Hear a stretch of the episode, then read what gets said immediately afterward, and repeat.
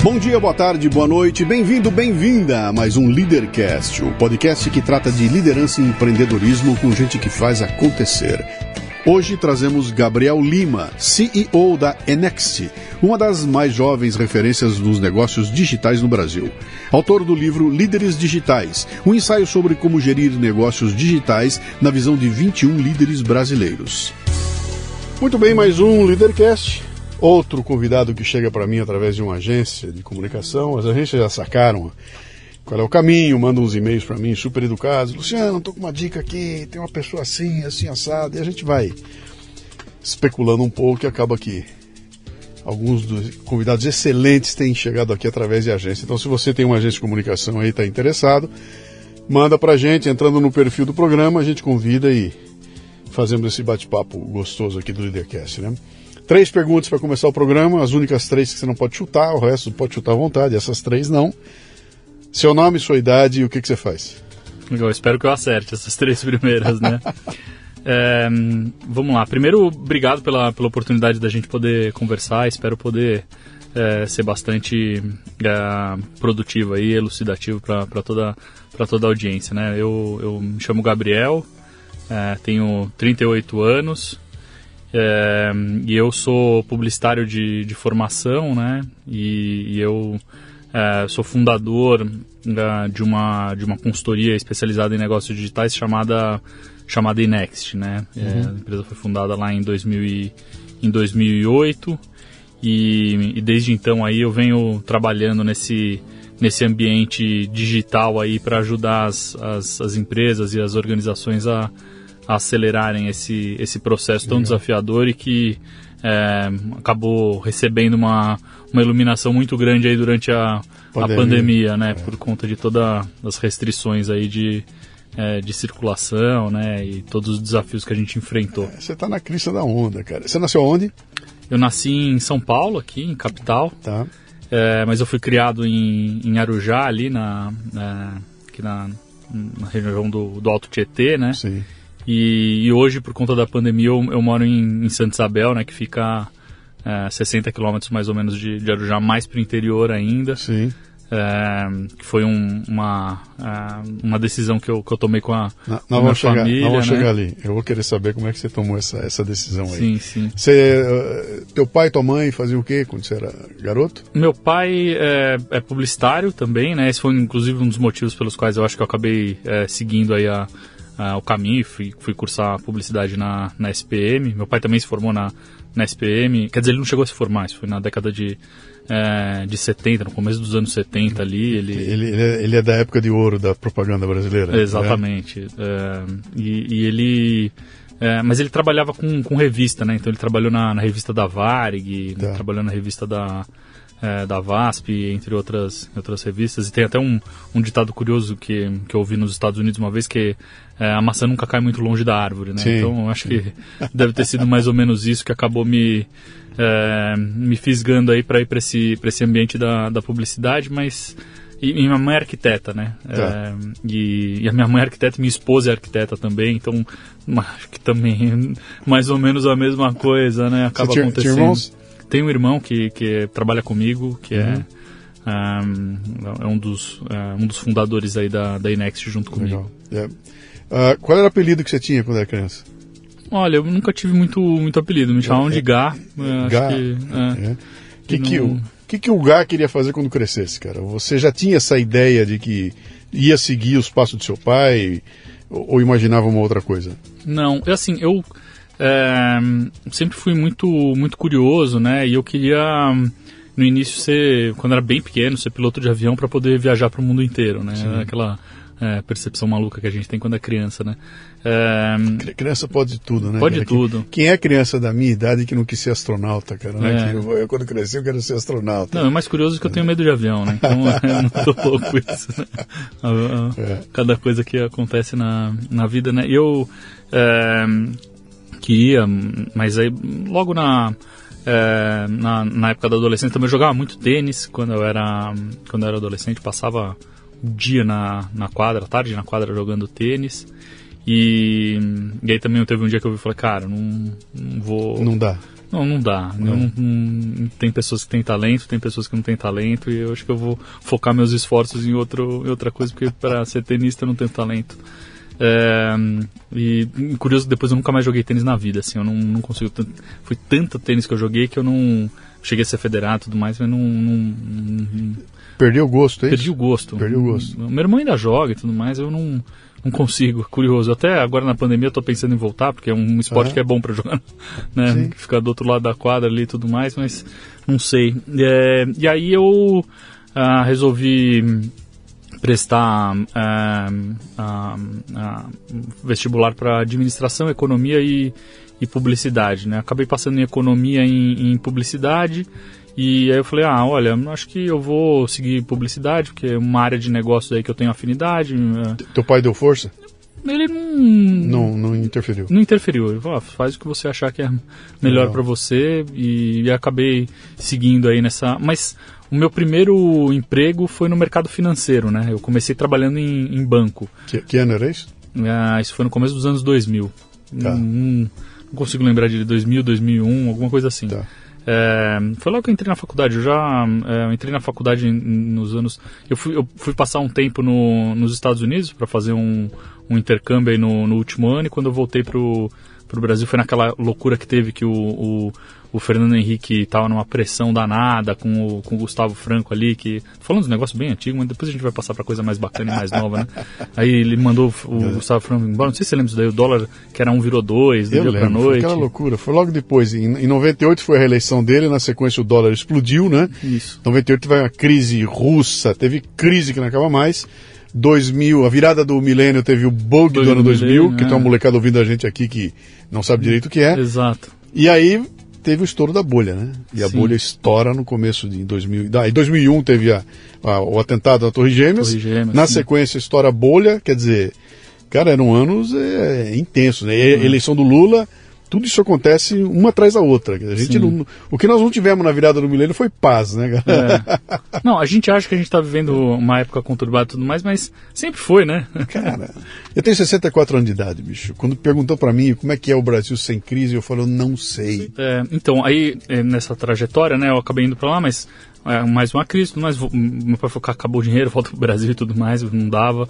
Voltei pro, pro Brasil, entrei na, na faculdade. Eu acho que também fui sempre muito motivado por desafios, né? E aí, pô, na época a SPM era a escola mais difícil que tinha de passar de publicidade. Falei, pô, essa daí que eu quero, Lá que é mais vou. difícil. Ótimo. Aí, é, trabalhar no mercado financeiro, eu lembro que na época tinha saído uma matéria na Veja que falava o Citibank tem 2 mil candidatos por vaga é, pro, pro programa de, de estágio é mais concorrido que a faculdade de medicina e tudo mais. Eu falei, cara, vou me candidatar nesse negócio aí, me candidatei, passei e, e era o que eu queria. Não sei se era o que eu queria fazer ou não, mas era o desafio que eu queria ter. Acabei entrando no mercado financeiro, gostei bastante. No City, você entrou no City? No Trabalhou Citibank, no City, Sim. Aí eu fiquei um tempo no, no sítio, uns 3, 4 anos mais ou menos. Foi uma puta experiência pra mim, mas eu acho que o Citibank nem sabe que eu trabalhei lá, né? E isso era um negócio que, é, que também estava me deixando um pouco inquieto, né? Eu queria algo que fosse de fato relevante, que preenchesse a minha, a minha ânsia aí por fazer as coisas acontecerem.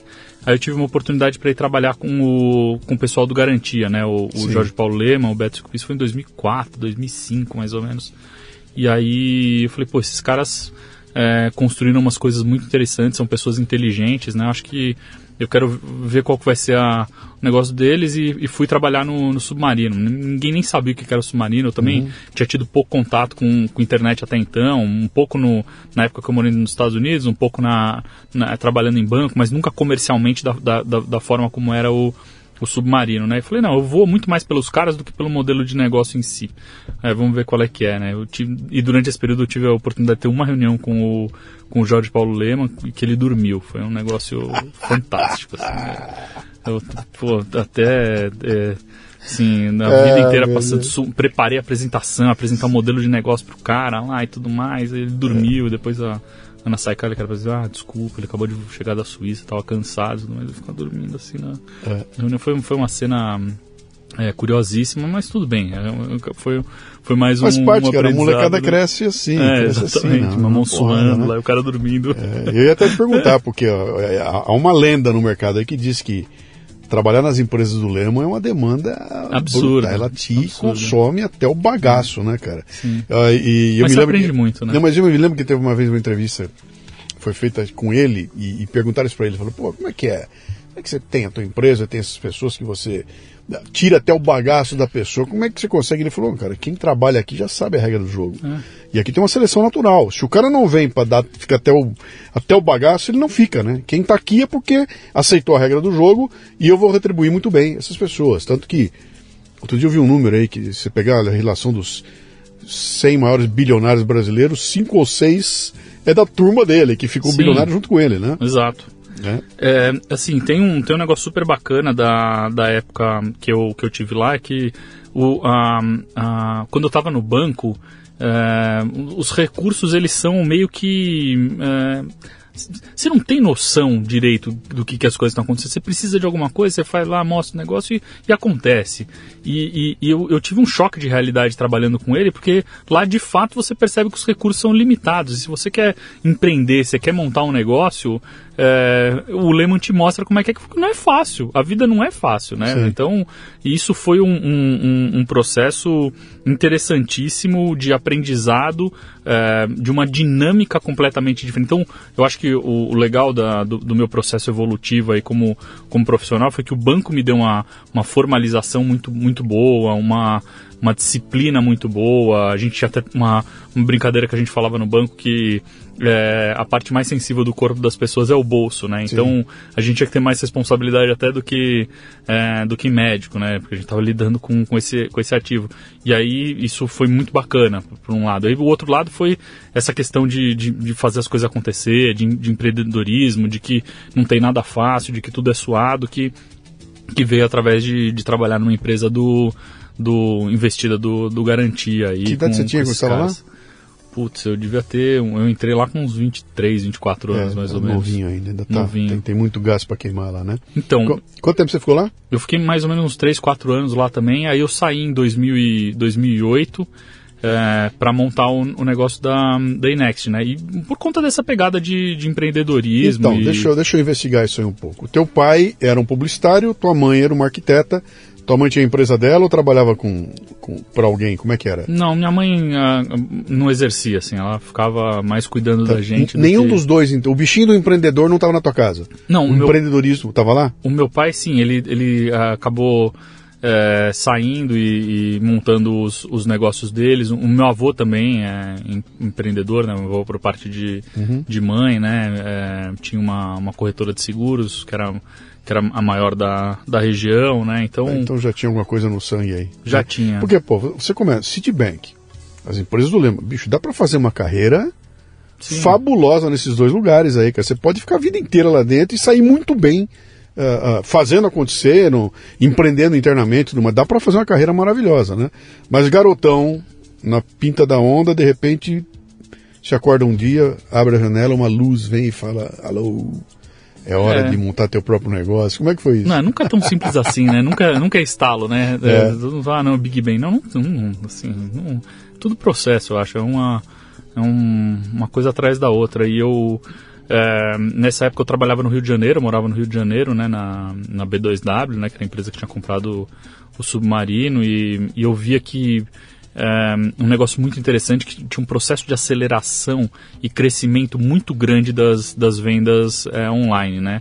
E, e, muitas empresas procuravam a gente lá para poder, cara, me ajuda a montar o e-commerce, me ajuda a montar, a estruturar minha operação de digital, como é que é que eu faço para poder fazer negócio digital. E, e aí eu, eu falei, pô, tem, essa demanda é bastante grande, acho que tem chance de eu errar, né? Se eu sair e montar meu negócio, alguns clientes eu devo pegar. E de fato, eu, em, em 2008, que foi no meio da da crise, né? Eu, eu, eu pedi as contas em julho de 2008, a crise estourou em setembro. setembro, cara. Eu sei porque eu pedi minhas contas em abril de 2008, é. montei o um negócio e em setembro o mundo acabou, né? Porque eu meu negócio de palestra acabou em setembro, né? É. Eu me lembro perfeitamente. 2008 foi um ano complicadíssimo, cara. Mas eu acho que foi curioso porque é, as crises são um momento de reinvenção também, né? Sim. E nessa época muitas empresas falaram, pô, é, quanto custa para poder montar um... Cara, é barato pra você montar uma, uma operação relativamente, né? É, e a gente tinha muito, muitos varejistas, muito contato com varejistas e, e aí, é, pô, é mais barato do que abrir uma loja no, no shopping. Vamos tentar? Pô, uhum. vamos tentar e, e tava num processo de, de crescimento é, acabamos conseguindo alguns, alguns clientes aí e, e o negócio foi indo super, super bem. É... Você tinha uma espécie de uma consultoria, é isso? Você Sim. precisava de uma consultoria. Iniciou como uma consultoria para poder ajudar as empresas a estruturarem seus processos de negócios digitais, né? Você estava sozinho? Um... Tinha alguém com você? Era, primeiro era eu sozinho. Era o um embrião do, do que a gente hoje chama de transformação digital e sim, tudo mais, né? Sim, sim. É, naquela época não tinha esse nome é, tão é, destacado que nem tem hoje, era muito mais tático mesmo, muito mais é, operacional. E aí eu comecei numa salinha bem pequena, é, devia ter uns, uns 3, 4 metros quadrados, de fato a sala, uhum. na, no, no Itaim, aqui em, em São Paulo. E, e, em três meses, quatro meses, o meu irmão trabalhava no Santander também, no, no, no banco, na, na mesa de, de operações, e ele é, falou, cara, tá muito louco isso daqui, eu não consigo dormir e tudo mais, tá correndo. É, eu falei, meu, tô com uma demanda muito grande aqui, vem, vem pra cá, vem trabalhar junto comigo. É, foi aí que ele veio, que a gente formalizou a empresa, que a gente começou de fato o, o negócio, né? E aí foi, foi indo, hoje são... 2008 tudo isso aí. Isso foi, hum, é, o, é, o, o Dante acabou entrando no comecinho de 2009, tá. aí, é, no final de 2008, começo de, de 2009, né, que foram, acho que eu peguei um projeto, dois projetos, tava lá, tava sozinho, aí começou a chegar o terceiro, quarto, aí falei, cara, você vai precisar me ajudar, uhum. e aí a gente começou a... Você diria que você chegou na hora certa, cara, você pegou, porque é uma coisa, se você tivesse começado isso um pouco antes, você pegar um mercado que não tinha a menor ideia do que era e-commerce, e aí você ia ter que evangelizar os caras, né? Cara, senta que eu vou te explicar o que é, é assim que funciona, Uh, depois que vários entram, a turma começa a olhar, pô, os caras estão ganhando e está dando certo, peraí, eu, eu também quero. E aí cria-se uma demanda gigantesca. Foi nessa fase que você entrou? Não, eu entrei um pouco antes. Eu precisei conversar com muita você gente. Você teve que evangelizar as pessoas? É, e aí você ainda pega um moleque de, de 27, 28 anos falando sobre isso daí e fala, cara, vou, vou montar um negócio que vai representar é, 5% do teu negócio em, em três anos, ninguém acreditava, né? Não, foi, foi, não, mas foi não mesmo. Poucas, gente, poucas pessoas acreditavam. mas a partir de 2010 essa, essa inflexão mudou que foi quando é, a gente teve um, um, volume de investimentos massivo é, de fora para empresas de tecnologia. Foi na época que surgiu a da, da FIT, foi na época que a Netshoes bombou. É, quando as fintechs outros... amadureceram todas também, hum. né? O sistema de pagamento. Isso, não foi? exato. Quando foi, tudo... quando, foi quando elas é, passaram a, a a, a dar uma experiência é, consistente, é, segura é, e que a, a, gente tem que associar um outro fator também, que nessa época a gente já estava com um percentual da, da população na casa dos 40% a, a 50% conectado, né? Tá. É, através de, seja através de dispositivos móveis ou seja através de, de desktop. E, e, também foi na época que começou a ter uma aceleração do processo de, de adoção de smartphones, né? Então uhum. foi uma, meio que uma conjuntura aí, sim, né? Sim. Um amadurecimento da tecnologia e, é, e uma escala que, que permitia com que os negócios de fato, de a fato cultura também, né? A cultura começa a, a admitir. Eu sei exatamente o que está falando, tá? Porque eu estava vivendo no olho do furacão, meu negócio é podcast. E foi quando o podcast começou a, Até então era um nó aquilo lá, né? De repente, o pessoal descobriu que no, no bolso ele tinha. No bolso dele tinha o acesso. Pô, entra o smartphone. O smartphone, né? Que é. uh, bota no bolso do cara o acesso ao mundo e ele começa a mudar tudo a partir do amadurecimento da tecnologia. Esse é um ponto interessante aí, quer dizer, muitas vezes a gente, a gente, tem até a visão do que a gente quer, mas você não consegue implementar porque a, a tecnologia não chegou lá ainda, né? E eu me lembro que, cara, eu estava discutindo naquela época, muito tempo, cara, acho que 12, 14 anos atrás, o lance de criar uma assinatura para podcast, mas o dinheiro era tão pouco, a assinatura era tão pouquinho dinheiro, e era tão complexo você passar um cartão de crédito pela, pela internet que o negócio não funcionava. Hum. Até que de repente, lá por 2010, 2011, a coisa, ó, está maduro o suficiente para a gente começar a fazer, né? E acho que foi em 2018, 2017 que aí explodiu de vez. Assinatura recorrente e tudo mais. Então passou a ser muito fácil você fazer pequenas operações baratas, né? É, movendo pouco dinheiro e pagando pouco por isso, né? Pelo o custo da operação passou a ser a tecnologia chegou no ponto, né? Exato. E aí dá para você inventar a roda, aí, aí vamos inventar à vontade, né? Exato. É, e tem até uma é, uma, uma é, teoria né, acadêmica que fala que a tecnologia ela vai reduzindo muito custo ao longo do tempo, né? Sim.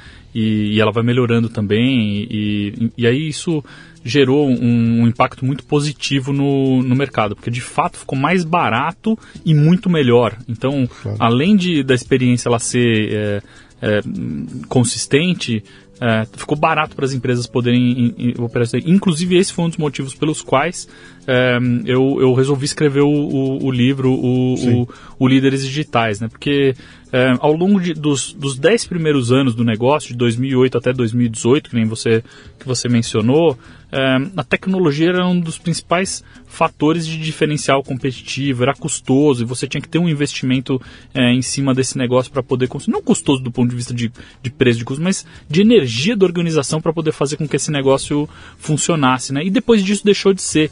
E, e, e aí eu, eu comecei a me perguntar, né? O que, que é que está fazendo de fato com que as empresas elas consigam é, é, ter uma performance superior, consigam se sobressair em relação às, às outras dentro desse mercado, né? E a única resposta que eu cheguei foi a liderança, né? As pessoas que, que guiam essas organizações, Sim. que tomam as decisões, que engajam as pessoas, que fazem com que esse negócio Que é- aconteça, Que né? é tudo aquilo que o dinheiro não compra. Exato. Dinheiro para o resto, tecnologia, dinheiro compra, cara. Tendo grana, daqui que vai. Agora, Exato. o que fazer com ela? Como lidar com ela? Como não deixar que ela, que ela seja mais importante do que a relação entre as pessoas é que é o, é que é o, é o nó da.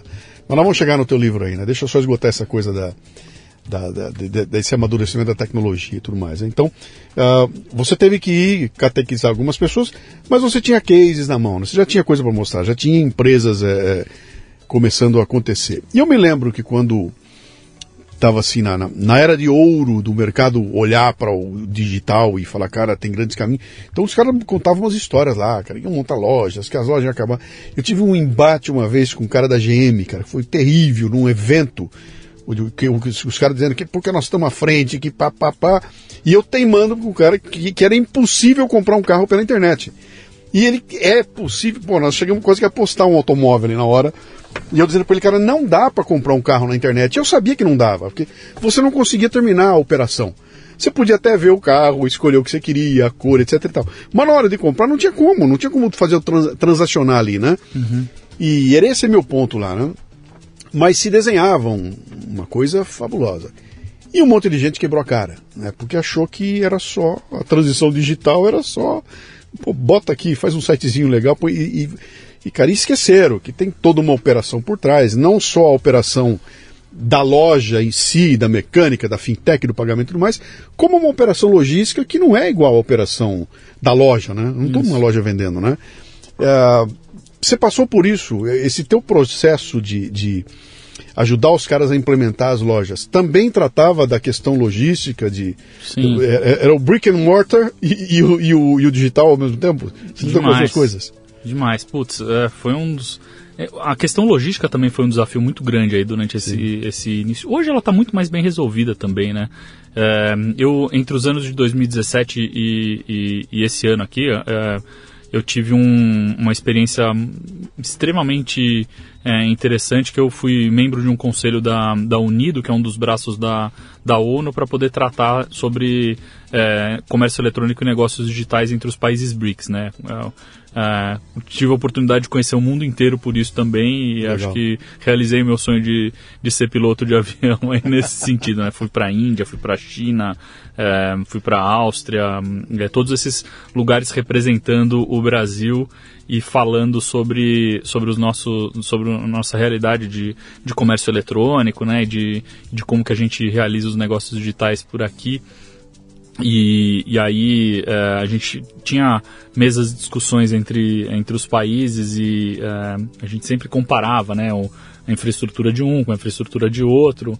E, e e quando a gente olha a parte de infraestrutura logística do Brasil, eh, tirando a China desses países BRICS, Sim. a gente é melhor do que todos os outros. A gente é muito melhor do que a Rússia. A gente é a Índia então eh, Nem se fala. nem se fala. A África do Sul, é, é, a gente é melhor, apesar de, de, de tudo, a gente tem uma infraestrutura melhor do que a da, do que a da África do e, Sul. e você não está se referindo a sul, sudeste e litoral. Não, Você está falando do Brasil como o Brasil. Como... Tô falando assim, óbvio que quando você vai falar da Amazônia aí. Sim, mas não, não é o extremo de lá nem o extremo de cá. É, você está se referindo às capitais todas. É, cara, né? não, a infraestrutura. A gente, assim, eu não sei, você vai pro Nordeste, cara, tem cidades incríveis. Tem, é, você pega Fortaleza, é, é ótima, você pega Recife, é ótimo. Cara, assim, é, a gente tem os nossos desafios, obviamente que a gente tem os nossos desafios, mas a gente tem é, é, condição de, é, de construir. A gente tem é, clientes nossos que são é, varejistas na, na região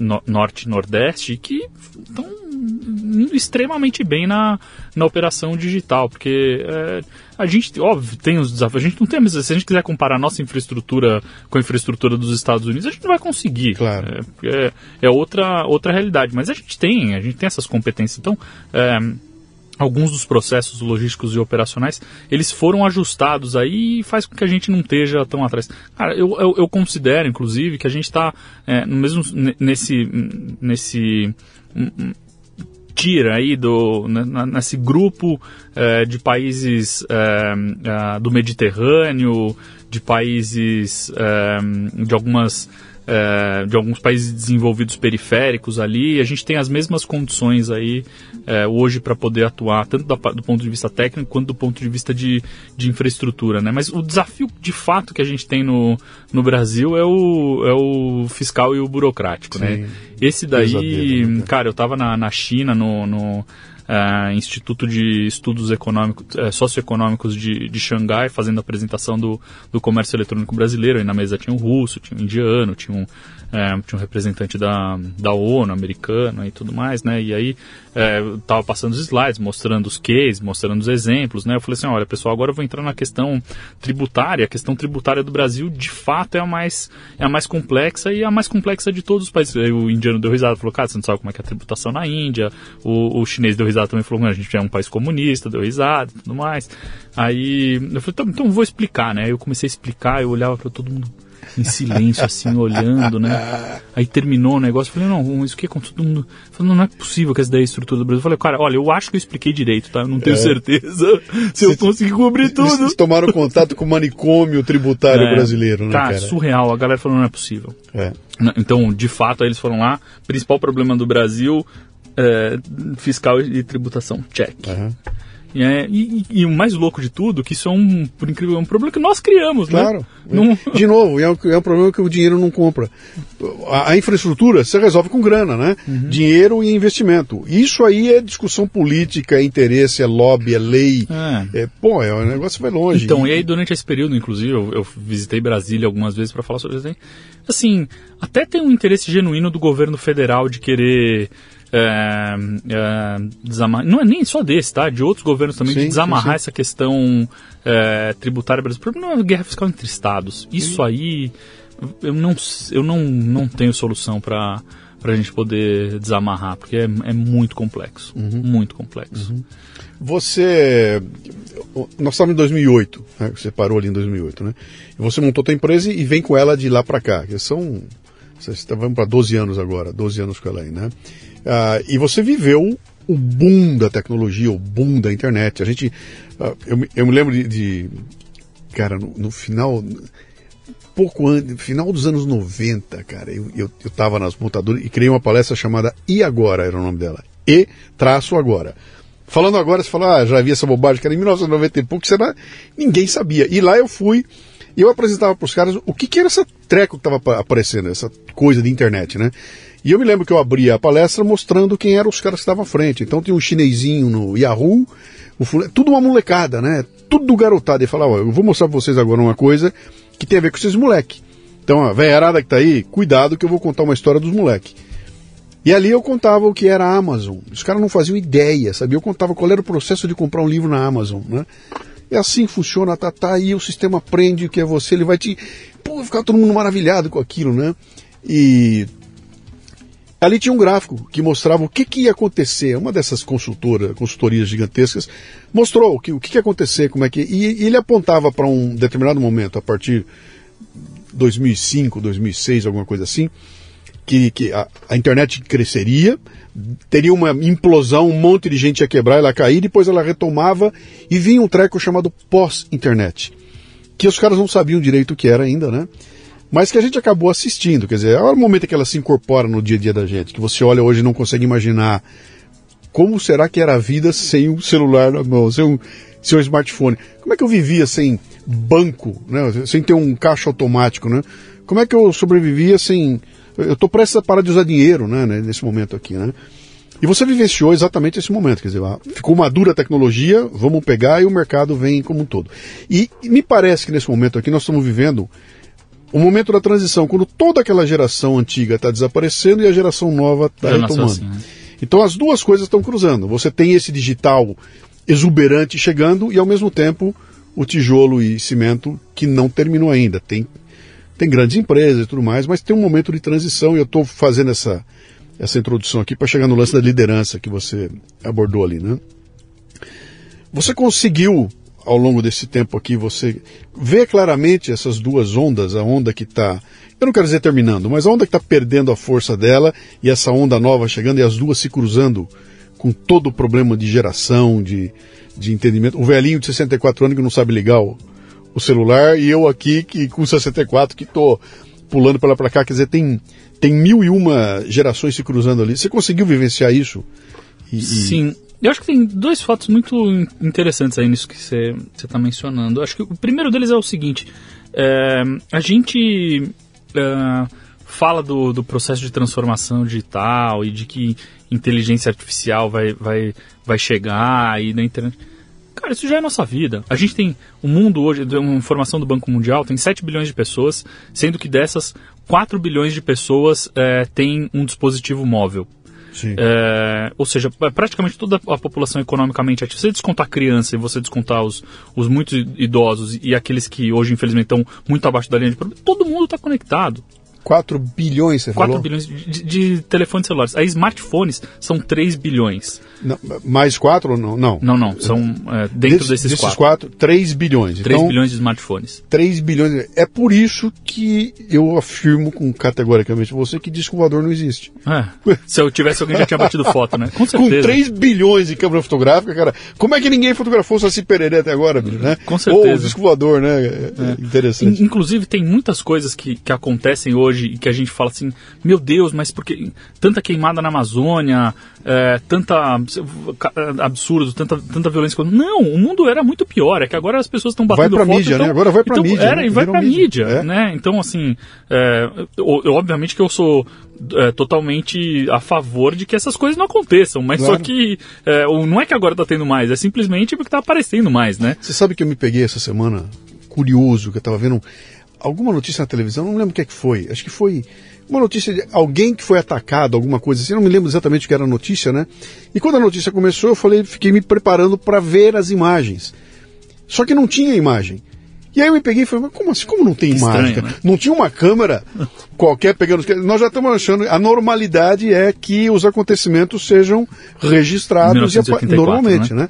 E, e, quando não acontece, como é que ninguém filmou, cara? Não tem ninguém é. para fotografar, né? É. O desafio é, é outro mundo. Eu, eu, eu, acho que eu, de fato 1984 está acontecendo. Sim. Eu só espero que isso daí é, e no final do dia, infelizmente, já está sendo controlado também, né? Então sim, eu só espero sim. que a gente consiga fazer cada vez mais bem em cima disso, ao invés mas, de, Mas eu cortei o teu raciocínio aí, você Não, vinha falando é, da... Então, aí você tem essa, essa primeira questão que está associada a esses processos de, de transformação digital, que para mim não é mais transformação, já, já aconteceu, e, e, a própria inteligência artificial, que isso aqui, o, o celular, o, os, os, os, esses devices que tem, já são uma extensão do nosso corpo e, consequentemente, já é uma inteligência artificial. A gente raciocina através disso, a gente pesquisa através disso, a gente faz conta através disso, a gente se comunica através disso. Já é uma inteligência artificial. Sim, já nos liberou.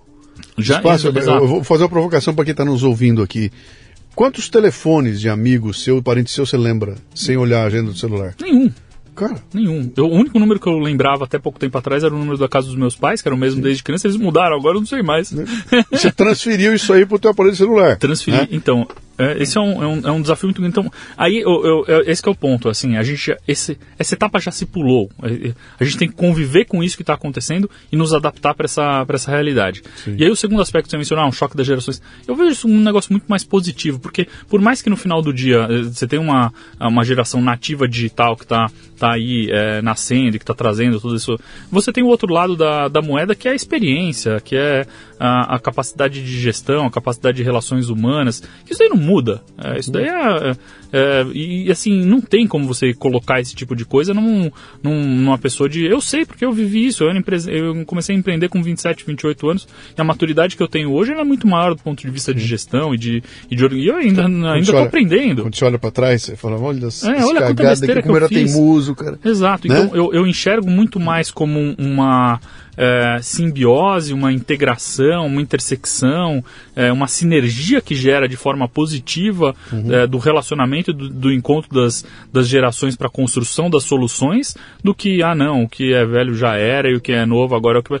Ah, cara, não, não é assim. Esse é o papel, da, esse é o papel da liderança, cara. Você quando Exato. tem uma empresa que tem um líder que saca isso, ele, ele, ele quer esse choque. Choque que eu quero dizer, é, é, as duas culturas trombando uma com a outra, aquilo gera alguma coisa. Pode gerar energia para um conflito terrível ou energia para ação, né? É. O líder que saca isso e fala, cara, eu quero, eu vou combinar as coisas. Eu quero o veinho junto com o garotão, vou juntar os dois para ver se eu obtenho no final, sabe, a, a, energia, a capacidade de correr risco, a inventividade do garoto com a experiência, com a Sabe, quando você consegue juntar as duas coisas, você tem o melhor dos mundos ali, né? É, as, as, é, no final do dia, as, as, melhores decisões são sempre aquelas que são é, colegiadas, né? E você tem que acabar ouvindo todos os, é, os, é, os participantes do, do processo, né? Uhum.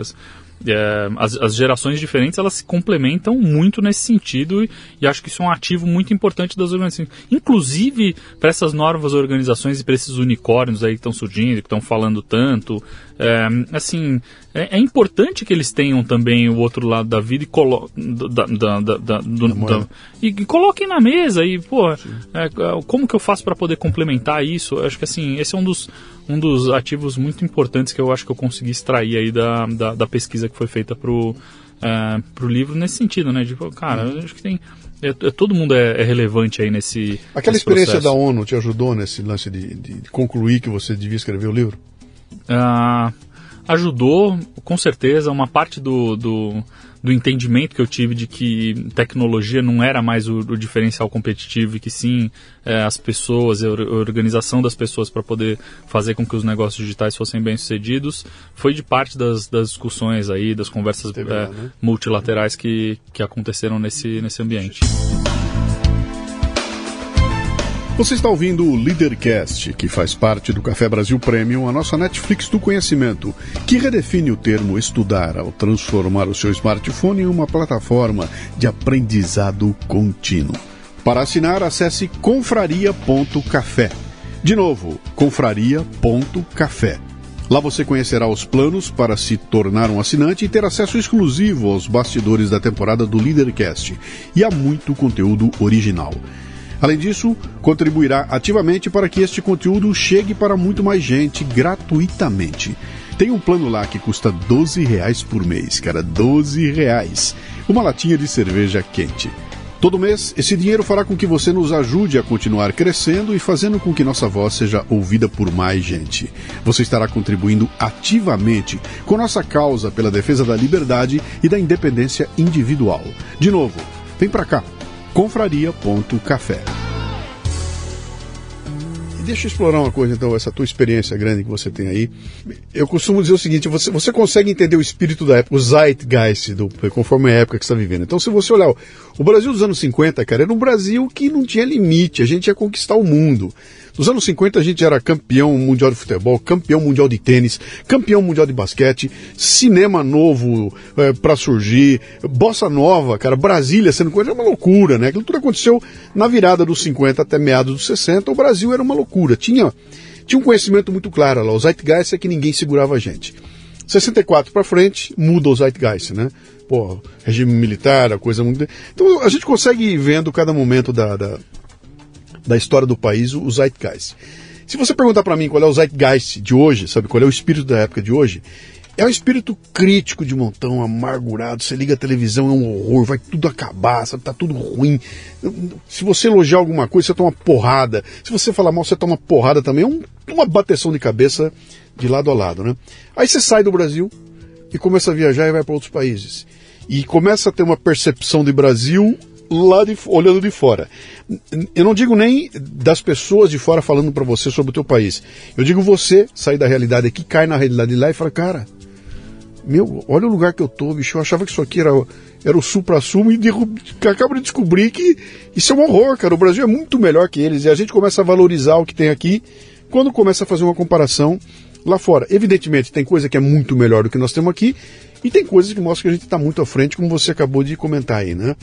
É, como é que isso impactou na tua visão de Brasil? Sabe como é que você viu o país que você vive antes de esse período que você vivenciou lá fora e como é que você vê hoje? Depois que você olha, mudou a tua percepção do país? É, assim, eu sempre. Eu, eu, muito interessante essa pergunta, mas eu sempre fui um cara muito positivo com relação ao, ao, ao Brasil. Eu acho que é, eu costumo ver o, o nosso copo como país sempre Sim. meio cheio, né? E, e eu, eu acho assim. Não, não sei se é, esse processo da, da ONU em si tenha é, ajudado a, a, melhorar, mas é, com certeza é, me ajudou a ter mais referências.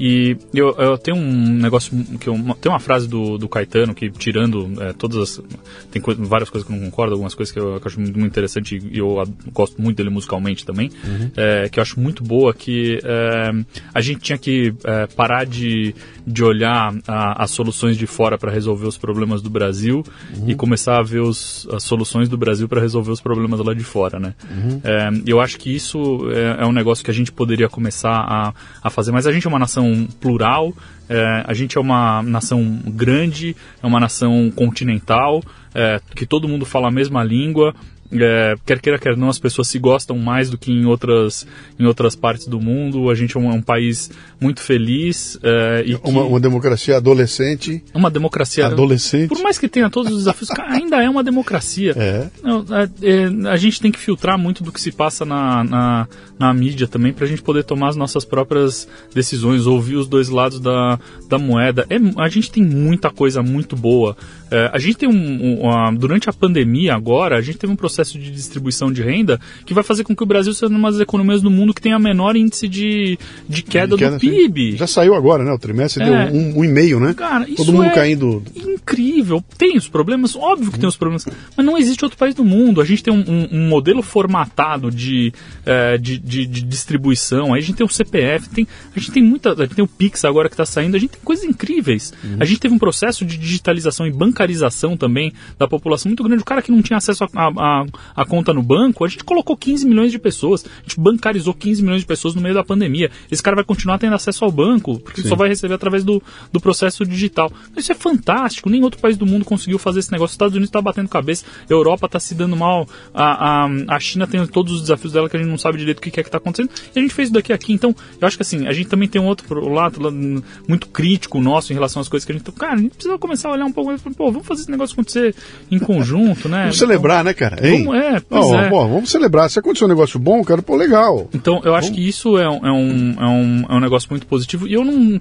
É, eu acho que a gente tem que procurar muito mais. É, mostrar soluções daquilo que a gente, que a gente conseguiu fazer para fora do que as pessoas ficarem é, só. Todo mundo vai querer reclamar dos problemas. Se todo mundo ficar reclamando sim, dos problemas sim. dos outros, o cara tá levando vantagem com você eu, na eu, negociação. Eu montei uma Pô. palestra agora com base. Eu, eu, fiz um curso chamado Produtividade Antifrágil, que eu lancei durante a pandemia, e montei uma palestra chamada Planejamento Antifrágil, que a ideia era, vamos discutir planejar para ficar imune a esse tipo de, de, de, problema e tudo mais. E tem um momento ali que eu falo, cara, uma das primeiras coisas que tem que fazer é tratar do enquadramento para as coisas. Que, que janela você escolhe para olhar a realidade, né? E eu dou alguns exemplos legais, e um dos exemplos é o seguinte, pandemia, vai? Eu posso olhar a pandemia sob o ponto de vista de 3% de mortos ou 97% de sobreviventes. sobreviventes e que se livraram da pandemia. Bom, nenhum dos dois pontos nega o outro. Se eu olhar para 97 sobreviventes, continua tendo 3% de mortos. E a recíproca é verdadeira, né? Então, nenhum dos dois nega o problema, nenhum dos dois. Agora, quando você escolhe olhar para um, olhar para o outro, isso impacta na tua atitude com relação ao mundo imediatamente, cara. Se eu só vou olhar do ponto de vista dos 3% de mortos, vou ficar trancado em casa, não vou querer me mexer. Cara, para a tua vida porque você corre risco de vida. Se eu olhar do ponto de vista de 97% de, de sobreviventes, pô, acho que tem saída, né? Acho que dá um jeito, dá para a vida continuar, dá para continuar a mexer. Mas tem uma escolha de enquadramento, né? Quando você escolhe ali onde é que eu vou olhar, se eu ligo a televisão, a televisão só me mostra a janela dos 3% de mortes. Ela, ela, parece que ela vive disso, né? E se você cair nessa armadilha, você vai acabar entrando na histeria e aí vão pedir para você tomar decisões no meio da histeria e você sabe o que acontece, né, cara? Nunca sai direito, né? É. Vamos pegar um embalo agora e falar um pouquinho da pandemia, né? Ah, eu, eu, fazendo uma pesquisa agora recente, fui pegar um, eu peguei um trabalho do World Economic Forum, que era um, traba, um trabalho de risk assessment, né? Eles iam falar sobre o risco, conversaram com 10 mil eh, tomadores de opinião em 2019 no mundo inteiro, e concluem ali que cada 10 que eles falavam, acho que 9 diziam que havia uma preocupação com um problema econômico no futuro, que ia haver problemas eh, sérios que iam impactar a economia grandemente, e que esses problemas tinham a ver com, uh, com mudança de, de clima. de clima, com a incapacidade de lidar com essas mudanças. De... Então, os caras botaram uma série e ninguém falou em pandemia. Não tinha, até a pandemia, se tivesse, estava lá no, lá no fundo. Era, aquilo não constou, cara. E eu estou falando de 2019 e de 10 mil tomadores de opinião, formadores de opinião do mundo. A pandemia não estava no jogo, né? E de repente ela chega e pau, vira o mundo de ponta cabeça, né? Primeira reação, eu, cara, perplexidade total, ninguém sabia o que estava acontecendo, a gente já ia morrer. E de repente a gente começa a se ajeitar e vamos dar um jeito. E aí surgiu essa transformação digital pela goela, quer dizer, querendo ou não, você vai começar a ter que tomar conta dela. E o resultado, depois que a gente olha seis meses de pandemia, você vê que, cara, derrubaram-se barreiras terríveis. Né? Empresas que questionavam uh, home office estão abraçando, né? Empresas que tinham aquela visão de que eu tenho que ter todo mundo junto trabalhando já estão questionando. Pô, talvez não precise, né? Talvez eu possa ter um escritório menor, talvez eu possa adotar o, o, as lives, a ferramenta da, da sabe, da, da, das lives. Outro dia eu vi recentemente um garoto uh, na banca dele, do TCC dele, eu, eu, acho que era um trabalho de formatura, alguma coisa assim, de, de pós-graduação, ele fazendo online, os professores de um lado, ele do outro, ele apresentando online, né? Juiz fazendo julgamento online, né? Isso veio na porrada, né? E melhorou o mundo, né? Pois é, e é esse ponto que eu queria pegar com você, né? Você é um cara que vive isso diariamente, exceto teu mundo é o mundo da digitalização, né? Como é que você enxergou tudo que estava acontecendo agora e o que, que, que veio diante de você uh, uh, como consequência desse processo todo que você está vivendo aqui? Legal. Ah, eu queria construir um, um raciocínio aí, né? Assim, uh, eu também era cético com relação ao home A gente tem mais de 200 colaboradores na, na empresa hoje e a gente sempre trabalhou todo mundo num, num, escritório. A gente tinha uma laje ali na Berrini e tudo mais, é, empresa de tecnologia na Berrini, blá blá blá. É, mas todo mundo trabalhando ali, né? E eu falava, não, o cara vai para casa, não vai produzir e tudo mais. E, e, e, se transformou no oposto. Hoje a nossa produtividade é muito melhor do que era quando é, iniciou a, a, a, pandemia. Porque é, a gente de fato abraçou o processo, uhum. É, começou a, a, acompanhar os, os indicadores e, e, e olhar para de fato o negócio. É, como sendo é, digital em todos os seus aspectos, o, o, pessoal também é, é, adotou isso e abraçou essa, essa realidade, essa dinâmica do, do home office, né? E, e, os, e a gente não, não, inclusive a gente teve uma uma conjuntura aí muito interessante que o nosso aluguel, o contrato de aluguel acabava em junho. a gente adotou o home office a partir de, de março, né? E eu não renovei o contrato, a gente não resolveu não renovar. Vamos então a gente hoje é, é um officeless. A gente não tem um escritório ah, físico. Ah, você já nem tem mais. Não temos você mais. Devolveu, você devolveu? A devolveu. A, gente, a partir de 2021 a gente vai ter um espaço que a gente vai. Ah. É, mas a gente vai remodelar. A gente está fazendo pesquisa com os colaboradores para poder, inclusive, entender como é que, é que vai ser essa nova dinâmica. Mas, in, inclusive, dentro dessa própria pesquisa, é, 95% das pessoas não querem voltar ao trabalho. E eu fui questionar por que, que você não quer voltar ao, ao, ao modelo de trabalho da forma que Não, cara, eu, eu, eu, tenho muito mais tempo para poder é, fazer as coisas que eu quero. Porque eu tinha duas horas de deslocamento por Cara, dia. Eu, eu vi um número essa semana. Eu vi um número. Não quero mais, nunca mais eu quero passar por eu isso. Eu vi um número essa semana que o, o governo federal fez um levantamento lá e, e, e, e disse que economizou bilhão. É, o, o, volume de economia de dinheiro é na casa de bilhão por ter deixado uma parte dos caras em casa. Ah. Essa história, não preciso me deslocar, não preciso comer uh, fora, no restaurante. Quando você vai ver o tamanho da economia, e essas pessoas começam a sentir, cara, pô, aquelas duas horas no trânsito que eu não fico mais. É, tô com, meu, esse, tô com a minha é, filha, tô, é. tô lendo livro, tô, tô fazendo a coisa que eu gosto. Provocação você. Eu, você falou aqui, pô, a produtividade, eu já vi outros números interessantes, pessoal mostrando a produtividade aumentando. Na tua visão, isso é sustentável? Ou isso é só a modinha que ah, aproveita agora? Isso no tempo você acha que. É, eu acho que a gente vai ter alguns desafios aí nesse sentido, principalmente relacionados à questão de saúde mental, né? Porque as pessoas elas é, acabam a gente é um ser social, né? A gente precisa ter interação. Então, uh, acho que para poder minimizar isso daí, a gente vai ter que criar formas de encontros presenciais, pessoais e, uh, e criar dinâmica, principalmente para processos de aprendizado, né? Para que você hum, tenha mais excelência, evolua, melhore constantemente, um processo de aprendizado. Uh, então, eu acho que vai ter que ter esse tipo de dinâmica para poder manter esse. mas, mais uma vez, esse é um, é um processo em, em construção, né? E que a gente precisa se adaptar. E, e eu acho assim, não, não vai ter volta todos os setores, de alguma maneira ou de outra, tiveram algum tipo de disrupção por conta de tecnologia Sim. e os caras que eram é, incumbentes acabaram perdendo para os caras que, que vieram é, inovando, in, in, é, seja no varejo, com o Mercado Livre, por exemplo, tendo um crescimento absurdo, Magazine Luiza também se dando super bem, a própria Via Varejo aí, é, que iniciou um processo de B2W, esses caras, pô, indo super bem, você pega outras outras indústrias, um segmento bancário, as, as, fintechs aí também se dando super bem sem agência, com um ativo muito mais, muito mais leve, né? É, aí quando a gente vai para outros, outros setores, outros segmentos, a própria indústria é, a automobilística que está vivendo uma revolução também muito grande com Uber, com, é, com a questão do, é, do, da IoT, né? Dos, um, e, e, do, do, do um, carro sem motorista também, Sim. que um, ainda não está maduro esses processos, essas, essas tecnologias, mas com certeza é, agora vão ganhar mais tração e vão ganhar mais espaço. Os, os carros da Tesla lá também, que é, por, por, questão de, de, energia, que isso também deve ficar cada vez mais, é, deve ser um fator cada vez mais crítico, né? Então toda essa é, é esse, esse, esse, movimento, é, mais uma vez, eu acho que assim tem uma frase muito interessante que eu que eu ouvi, que eu tenho repetido, que é, que era estratégico passou a ser urgente, né? Nesse é, métier aí da, da, da digitalização.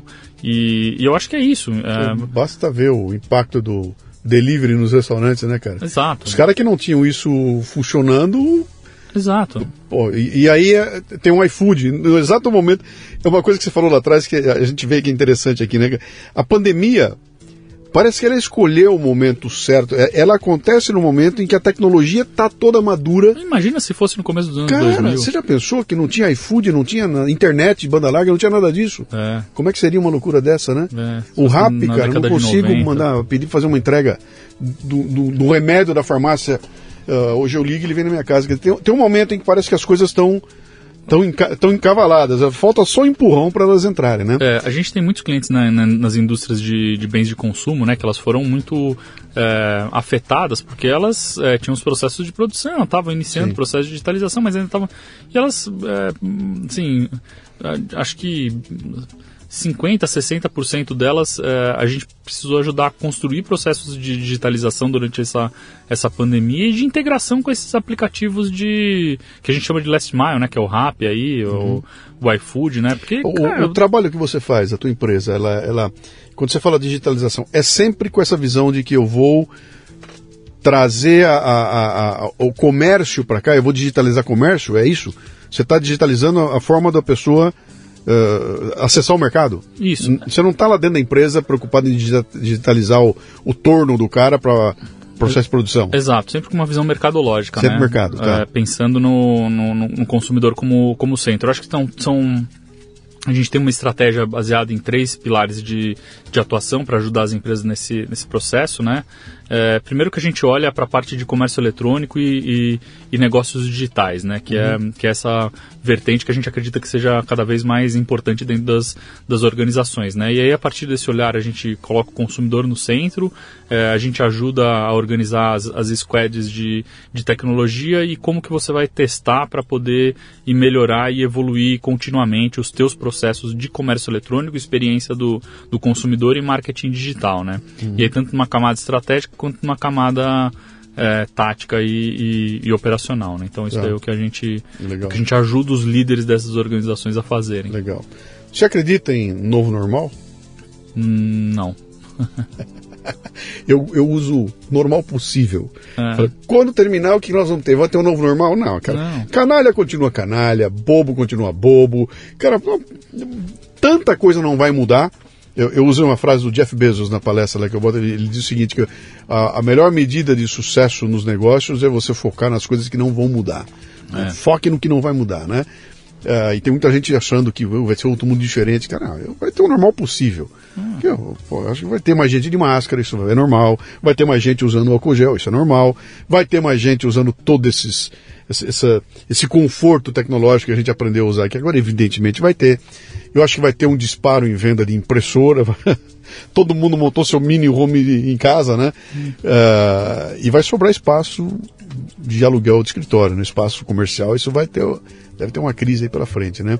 Quer dizer, algo muda, mas eu acho que não vai ser uma mudança que vai mudar valores, sabe? Valores são valores que vão continuar, né? Aí a gente chega no teu livro. Você escreve um livro chamado Líderes Digitais. Líderes Digitais, né? O que que te inspirou a, a, a escrever a respeito? Porque o que não falta é, é literatura sobre liderança é o que mais tem no mercado, né? O que, que te inspira a achar que você tinha algo que... Então, eu, de fato, é, essa foi uma das questões que me instigou, né? Porque eu, é, que nem eu, eu, eu, mencionei, né? Eu, eu um, acreditava que as pessoas que é o que movem para que você consiga ter uma, uma performance diferente, visto que tecnologia deixa de ser o uh, diferencial. diferencial competitivo, né? E, e aí eu, uh, eu tenho um mestrado em, em, em administração uh, e eu uh, pretendo um dia fazer um doutorado e eu falei, bom, eu vou preparar um artigo acadêmico aqui para... eu vou começar a pesquisar, entender aonde que está essa questão da literatura aí, da, da liderança de negócios digitais e tudo mais. E comecei a pesquisar e não tinha. Né? Quer dizer, assim, você até conseguir encontrar alguma coisa ou outra lá Fragmento, fora e tudo né? mais, fragmentos, mas especificamente é, o impacto da liderança digital é, brasileira em, em negócios não, não, encontrava. E aí eu preparei um, um, uma revisão de literatura, um artigo acadêmico, falei, pô, que bacana. E aí eu é, eu tenho um amigo que, que me apresentou como editor e tudo mais, eu me entreguei para editor, o cara leu o negócio e falou, cara, isso aqui tá horrível. Tá uma porcaria.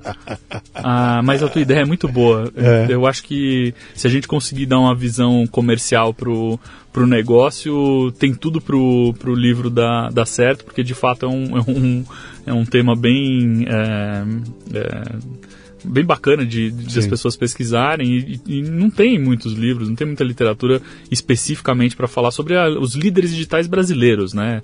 É, e foi isso que me, que me motivou e aí eu construí junto com o editor, precisei é, pen, a, a dura, duras penas mudar meu estilo de, é, de escrever, né? Porque eu muito mais voltado para ou, ou, ou, documentos de negócio ou, ou artigos é, acadêmicos e, e criar uma linguagem mais mais fluida aí para que as pessoas puder, po possam ler e, e, e, absorver aí com mais uhum. é, com mais eficiência, né? Seja mais gostoso de, de ler e de, de entender, né? Então acho que foi isso que eu define para nós aqui o que, que é esse líder digital, cara. Ah, o... É o cara que sabe usar o celular direitinho? Como é que é? É, tem que saber, né? é, mas não, não é só isso. É, é. Acho que tem Primeiro, uh, um, um, pouco daquilo que eu falei desse, desse mindset de, de colocar o consumidor no centro, de você saber liderar times uh, squads, que, que, hoje é um ambiente extremamente complexo, você precisa ter pessoas com características diferentes, uh, colocar todo mundo dentro de uma mesma, de uma mesma sala, usar uma metodologia ágil, uh, testar e, e fazer todo o processo de, é, de, de, formação da cultura e engajamento das pessoas diante do, do objetivo, usando um pouco desses, desses pilares, né? E o outro, o outro aspecto do ponto de vista mais é, pessoal, que, quais são essas características que esse líder precisa ter, né? Então, é, o que eu consegui extrair aí, que primeiro precisa ter capacidade de comunicação, é, tanto para poder engajar, quanto para poder ouvir o que as pessoas estão falando. A gente não tem mais aquele processo piramidal de decisão, né? Então, é, hoje é muito mais horizontalizado. Esse processo de comunicação, ele precisa fluir fluir de uma maneira diferente do que não é, não tem mais aquele comando e controle, né? É muito mais co-criativo o negócio, né? Então acho que essa é uma é, essa capacidade de comunicação é um negócio muito importante, uma parte de formação de redes de relacionamento, né? Então é, você o, o, o conhecimento ele está muito mais é, é, segregado, departamentalizado, é, é muito e o, o, universo que a gente vive hoje ele é muito mais muito mais complexo, né? Não, não tem um cara que, que que detém o poder. Tem pessoas mais centrais em redes de, de relacionamento, né? E você conseguir entender quem que são essas pessoas, trabalhar junto com essas pessoas, elas podem estar dentro da organização ou fora da organização, processos de, de mentoria e acompanhamento. Então, essa formação de uma rede para poder complementar os aspectos que, que você precisa e, e, fazer o negócio acontecer, né?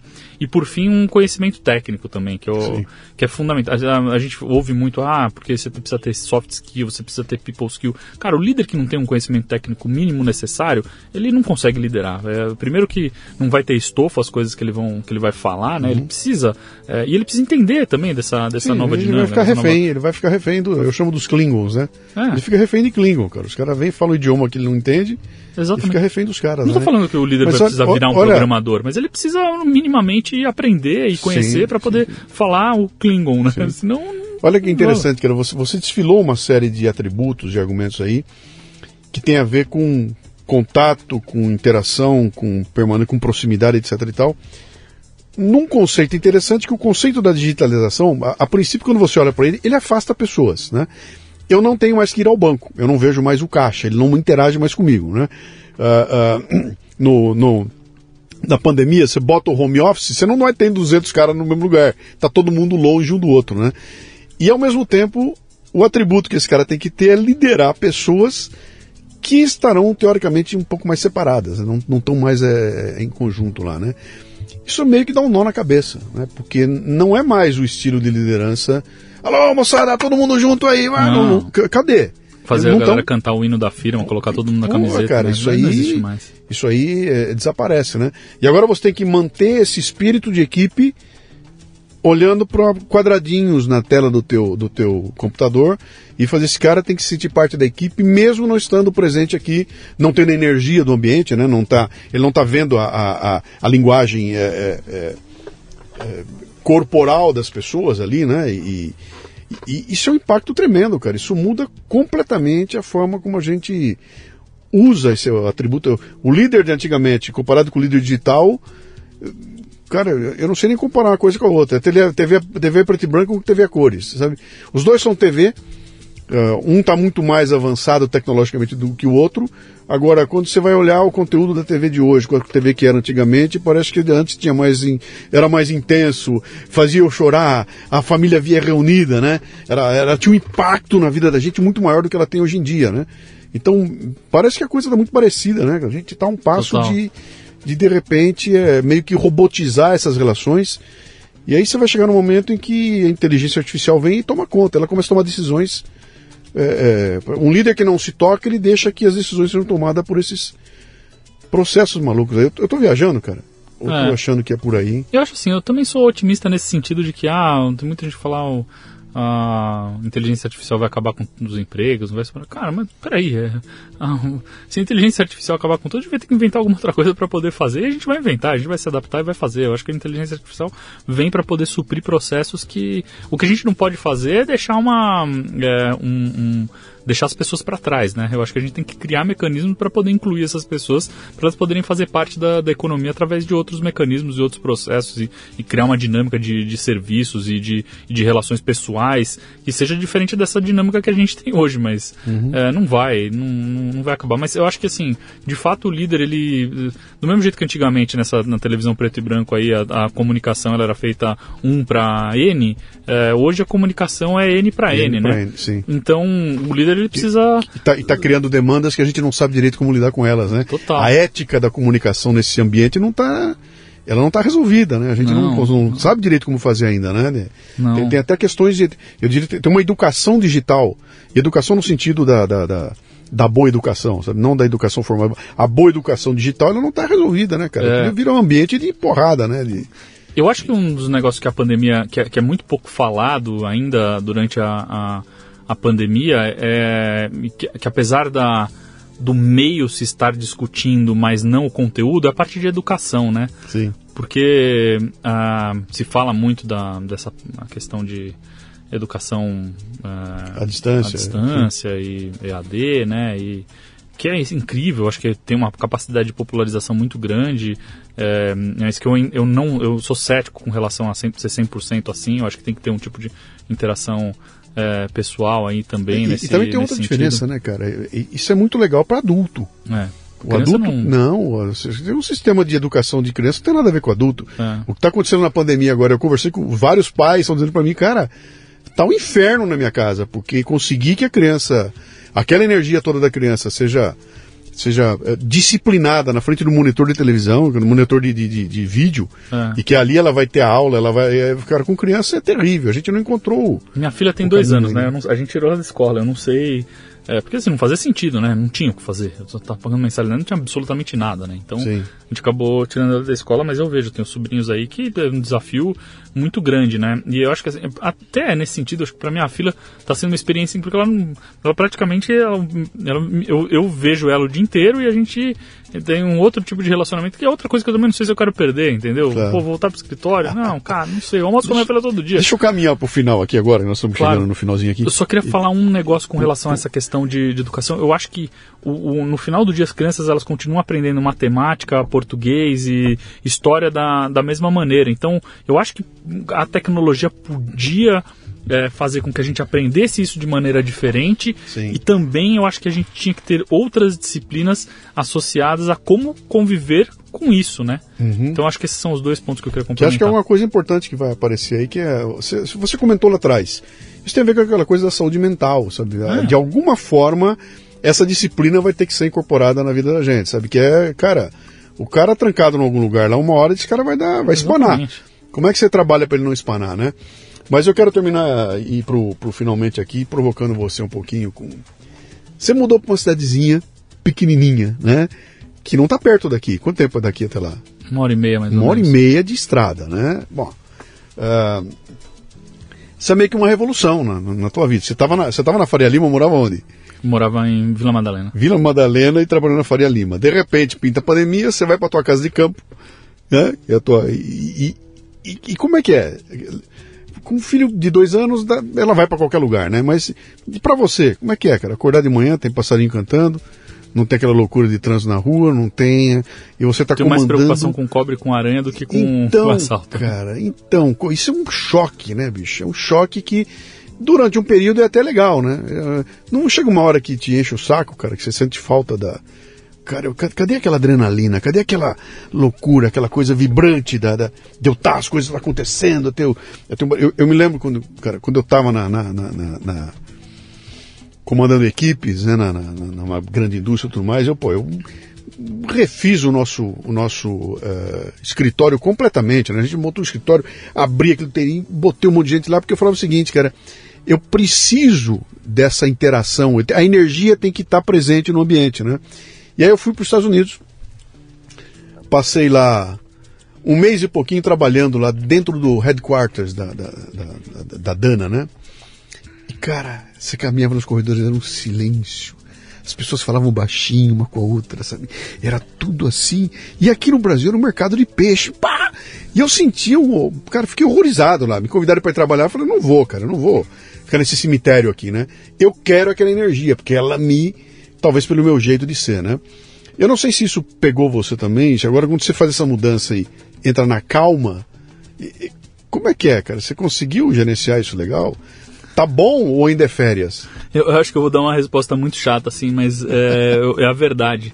Eu, eu tenho uma facilidade de adaptação muito grande, assim, então eu não. Não, ligo. É mesmo? É de verdade, cara. Eu acho que assim, é, a gente tem que procurar ser feliz e extrair o máximo do, do momento que a gente vive, né? Hoje é esse o momento que eu vivo, então nem, nem me preocupo. Amanhã ou depois, provavelmente eu devo voltar para São Paulo, inclusive para educação da, da minha filha e tudo mais, e vou procurar ser feliz nessa realidade aqui. Acho que é isso que é. É- assim, assim tá, assim tá bom, assim tá bom. Tua esposa tá, tá, foi com você? Sim, ela, como E- eu falei, ela é arquiteta também, ela está fazendo Sim. os trabalhos de casa e Também se adaptou, tá feliz lá também nessa? Sim, é, eu acho que ela também acabou é, encontrando a- esse caminho aí e, e se adaptando. E, eu acho que, que é isso, né? Tem aquela frase clássica do, do, do Charles Darwin, né? Que um, não é o mais forte, nem o mais inteligente que, que sobreviveu. É mais rápido, né? É o, é o que, é se, adapta, se, adapta, né? né? Assim, eu, uh, agora uma curiosidade, uma curiosidade. São Paulo, você para viver aqui, você gastava 100. O que aconteceu quando você mudou para lá? Esse 100 virou o quê? Ah, virou muito mais. Inclusive, eu aluguei meu apartamento aqui, então. é, tá, não, não, eu digo o seguinte: é, é, mais barato você viver lá do que viver em São Paulo. Muito mais. Muito mais. Né? Muito o fato mais. de você se deslocar da capital para 100 quilômetros de distância, eu, outro dia eu fiz a conta. Eu, Sorocaba, peguei. Para eu viver em Sorocaba com o mesmo padrão que eu vivo aqui, só o fato, se eu, se eu mudasse igualzinho, eu pego tudo isso aqui e mudo para Sorocaba, são 30% que caem exatamente, na hora. Isso que eu ia falar. Na hora. Exatamente, 30% a menos. E é o que eu falei, 30% a menos, mais meu apartamento aqui alugado, ou seja, eu tô... sim, que tá, tá sim. Tá, tá muito Não, melhor. Isso faz uma baita diferença, né, cara? É, o problema todo é que discutir isso com 25, 26, 27 anos de idade é, é bobagem, cara. Nós estamos com a adrenalina na mil querendo fazer acontecer. É lá na frente, quando você fica mais maduro, que você olha para trás e fala: Meu, olha quanto dinheiro eu deixei embora é. para estar no, no, Quero estar naquele determinado local, né? É. Quero viver naquele. Eu quero viver aquele padrão que tá. É o padrão que todo mundo vive em volta, mas isso tem um custo que. Eu estou em São Paulo, é terrível, né? Olha o potencial que tem de redução de custo na vida das pessoas é. e que surge com esse negócio da pandemia aqui agora. No, no condomínio que a gente né? mora lá não tem mais casa para nem para vender nem para alugar. É. é. um bom imobiliário no cinturão é. de 100 quilômetros da, da, das grandes capitais, né? É, eu, eu, tenho um amigo que me falou agora também que o negócio de chácara aqui em volta de São Paulo também explodiu. Tá vendendo chácara para todo lado, né? É, eu, eu espero que não que isso aí não, não volte mais. Eu acho que eu espero que seja que as pessoas de fato se reconectem aí, que porque a qualidade de vida é muito melhor. Sim. Ah, Sim. e aí assim, pô, vamos criar dinâmicas pro, óbvio que eu sinto saudade de vir num restaurante bacana aqui em São Paulo, vir no cinema, que não mas é, eu combino com a minha esposa, a gente vem um dia, faz isso e acabou. Então, mas olha, olha que quero amarrar com um negócio que você falou lá atrás agora. Você me deu um insight interessante aí. Eu, eu, tinha, eu pensei lá e deixei passar batido, né? Quando você falou que pô, as pessoas vão estar trabalhando juntas, a gente vai ter que arrumar um jeito aqui, nós vamos ter um lugar com uma outra medida, um outro tamanho, uma outra coisa. E me ocorreu na hora de dizer o seguinte aqui, olha, vou ter um lance aqui. Se você performar bem na empresa, você vai poder encontrar com a turma. É, exato. Quer dizer, é uma inversão total, né? Se você fizer tudo direitinho, dia tal você vai poder encontrar a turma. Interessantíssimo. E, e aí o, o, o, aquilo que hoje era a realidade da gente passa a vir é, é diferente, cara. Eu vou estar com o povo todo, cara, é isso que eu quero. E não é porque é um evento especial, não. Agora é assim, é o formato. Então você vai ter, nós vamos valorizar meritocracia a, do encontro. Você viu que interessante, cara? Isso vai passar a valer. É, esse é o modelo TED, viu? É, é o TED o que, que é? Aquela palestra para uma, uma plateia pequena e muito. Você tá lá, cara, é caro, é dificílimo, né? E aquele momento é, é, único. Depois aquilo vira um negócio que bilhões vão ver, né? Mas estar presente naquele momento é único. Tem que Talvez se esticar para poder pegar Esse vai ser o grande prêmio, cara. Se você for bem, você vai estar com a turma. Hum. Meu caro, quem quiser encontrar você, teu livro, teu trabalho, saber das histórias, teu blog, vamos lá, é hora da gente fazer o. Ah, tem o. O que, que, diz, o que, que vai? A empresa, quiser conhecer, quiser trabalhar na empresa, que, como é que chega em vocês? Vamos ver. A empresa é Enext, né? Enext, Enext é o nome dela, tudo junto. Enext. É. E-N-E-X-T. É, só pesquisar no Google aí, no enext.com.br, acha. O livro é o líderesdigitais.com também pesquisando no, no Google encontra. Tá. É, na Amazon lá tem para quem quiser também pode encontrar. Uhum. E eu acho que é isso. Na, na própria página do, do site tem as, tem as vagas todas lá para trabalho. A gente acredita muito que a gente é um agente aí para ajudar a transformar os profissionais para o futuro, né? Para preparar essa é, a, a, geração com essa, com essa nossa visão aí de. Você está em rede social? Você também está aí? Sim, tem, tem o Instagram, tem o... Como é que é? Falei, arroba? É, arroba Gabriel Lima, underline DGT. Quem quiser, então, vai ver o Gabriel aí, porque ele tá, na, tá surfando na crista da onda aí da, do digital. Cara, obrigado pela presença aí, viu? Valeu. Ah, eu que agradeço. Tá, né, nós estamos na periferia da pandemia, saindo dela, né? Eu acho que é, esse momento aqui é fascinante e, e acho que você vai ter trabalho trabalho não vai faltar, cara, daqui para frente. Ah, espero poder ajudar e espero também que as pessoas tenham gostado aí, que tenham levado uma mensagem positiva Valeu. e aprendido alguma coisa. Claro que sim. Cara, obrigado. Valeu. Muito bem, termina aqui mais um Leadercast. A transcrição desse programa é exclusiva para assinantes da Confraria Café Brasil e do Café Brasil Premium. Lembre-se, confraria.café. Você ouviu o Leadercast com Luciano Pires. Mais uma isca intelectual do Café Brasil. Acompanhe os programas pelo portal cafebrasil.com.br.